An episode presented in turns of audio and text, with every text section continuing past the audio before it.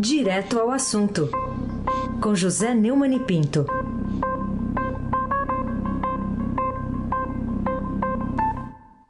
Oi, Neumani, bom dia. Bom dia, Carolina Ercolim, Almirante Nelson e o seu pedalinho. Bárbara Guerra, Moacir Biasi, Clã Bonfim, Emanuel, Alice Isadora. Bom dia, melhor ouvinte, ouvinte da Rádio Eldorado, 107,3 FM. Carolina Ercolim, tintim por tintim. Vamos com a notícia mais triste, né, de ontem, muita repercussão ainda hoje sobre a falta de oxigênio, né?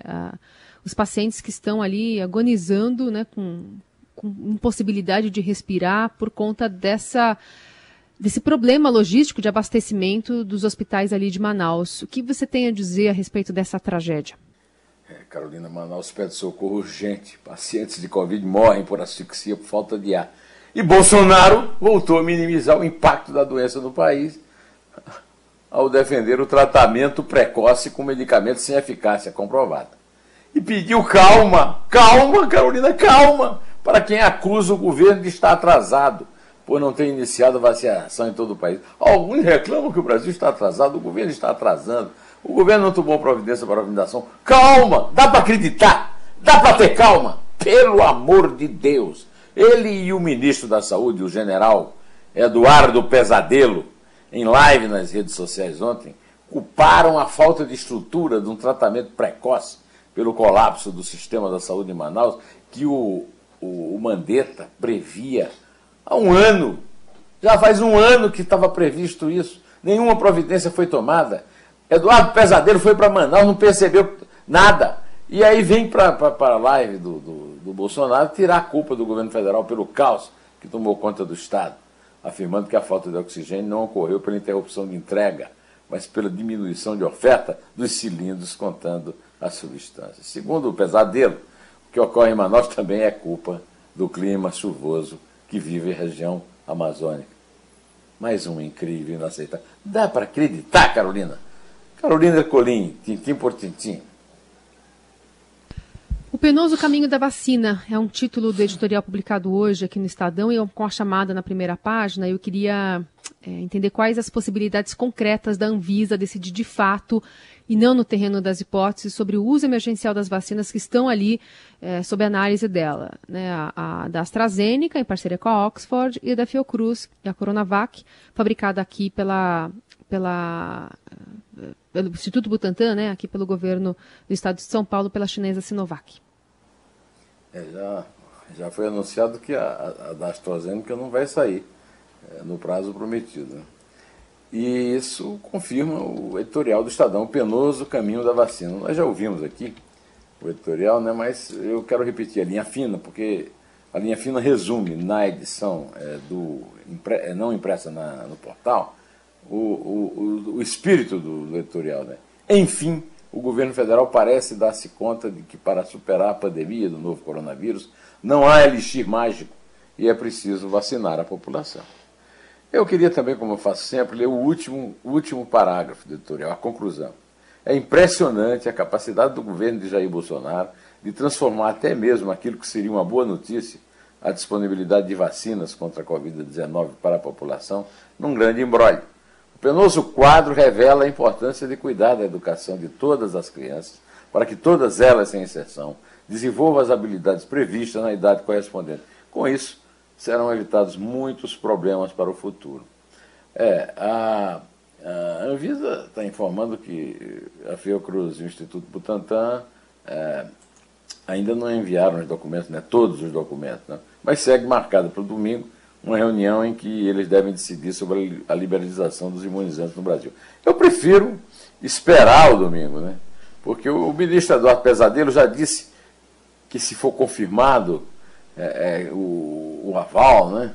O dia D, o dia hora para o começo da vacinação em todo o país vai ser na próxima quarta-feira, 20 de janeiro, às 10 horas. Eu, eu, eu chamo a atenção para o, o, a entrevista que eu fiz com o Dr. Gonzalo Vecina, fundador da Anvisa, como me lembrou o ouvinte Chico, pela voz da Carolina Ercolim.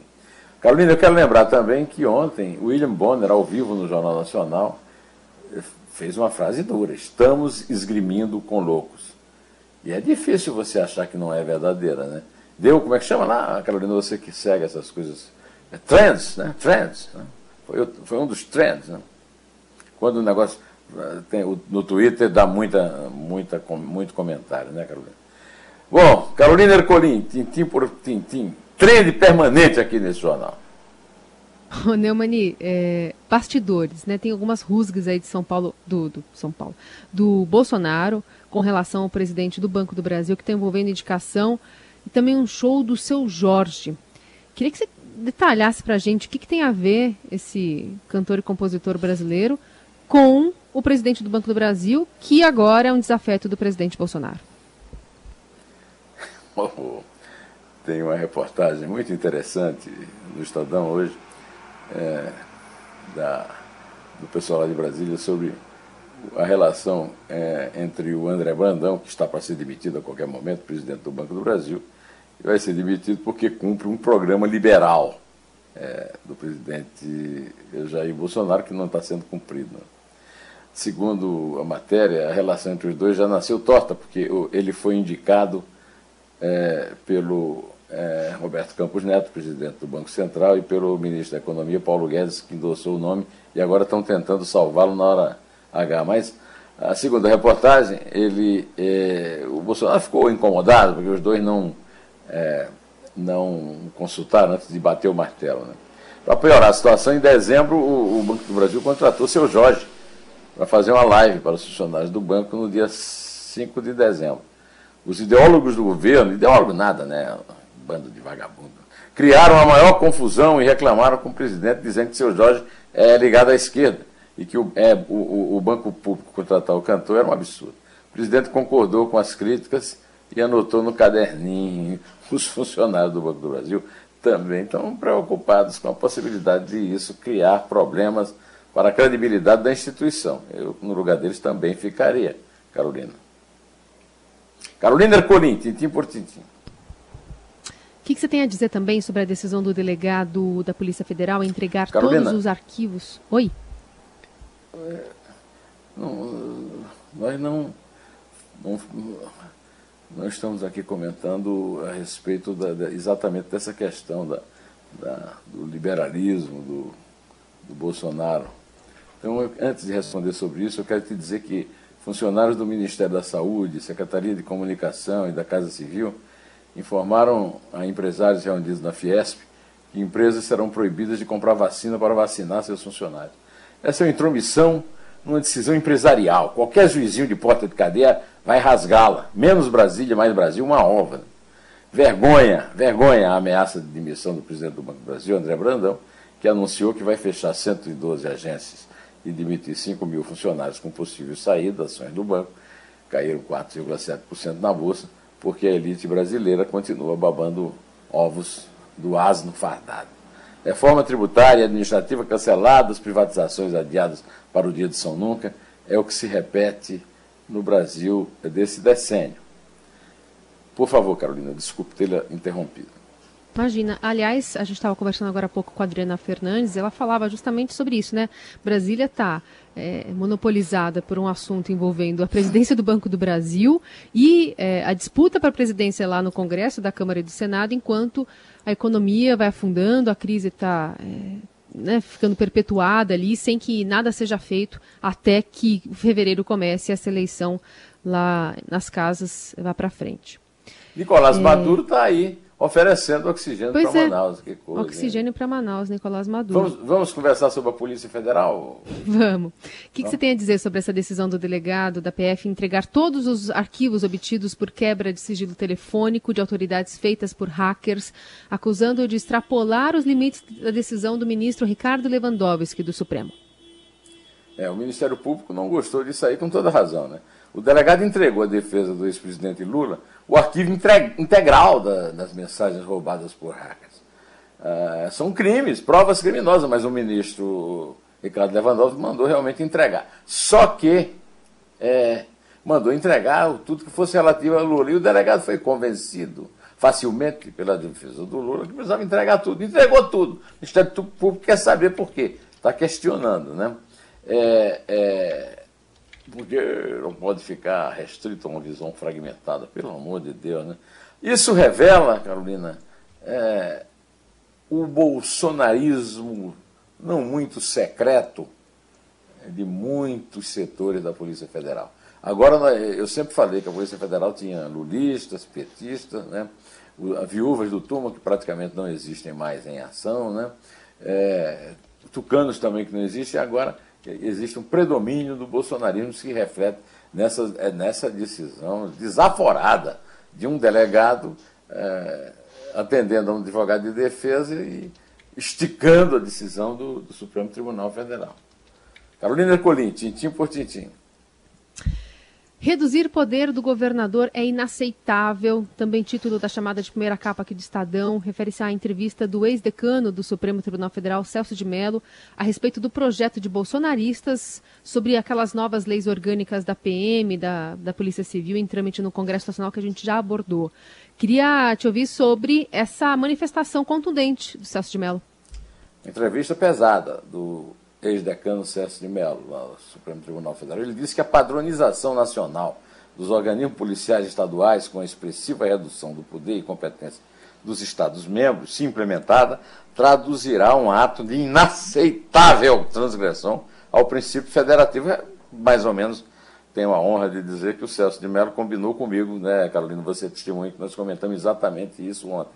Segundo ele, na entrevista, que está chamado também na primeira página, né, não se pode ignorar que a autonomia dos Estados-membros representa em nosso sistema constitucional uma das pedras que ele chamou de angulares do modelo institucional da federação. Qualquer proposição legislativa que tenda a centralização em torno da União Federal, com a consequente minimização da autonomia estadual, significará um retrocesso inaceitável em termos de organização federativa. Então, além do editorial da vacina, eu sugiro ao nosso querido ouvinte, inclusive o Chico, que me corrige aqui, e agradeço muito a correção dele, é, que leia também essa entrevista, viu, Carolina?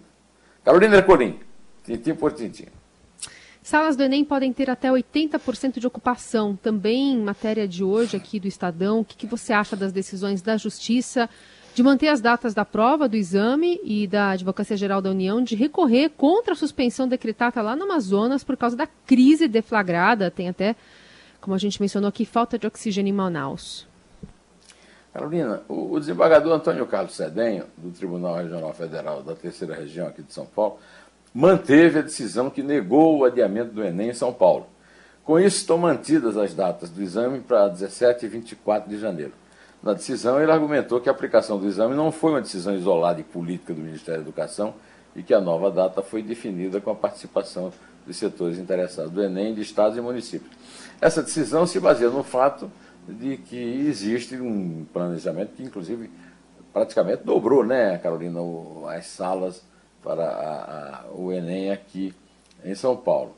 Mas o Estadão, como sempre trazendo notícias é, exclusivas e preocupantes, é, teve acesso a um comunicado é, a respeito dos planos para aplicação da prova da Enem, é, que prevê uma alocação de 32 candidatos em espaço com capacidade para 40, ou seja, o nível é muito acima de 50% prometidos pelo INEP, que organiza a, a, a, o, o exame né, para o, a, o governo, para o Ministério da Educação. A Advocacia Geral da União entrou com recurso ontem no Tribunal Regional Federal da Primeira Região, lá de Brasília, para derrubar a decisão que suspendeu a aplicação do exame. Em Manaus, quer dizer, alguém precisa contar para o Palácio do Planalto que Manaus faz parte do Brasil. Ou o Planalto resolveu entregar a Amazonas para o Nicolás Maduro em troca de um avião com oxigênio, hein, Carolina? Carolina, pode contar, por favor. É três. É dois. É um. Em pé.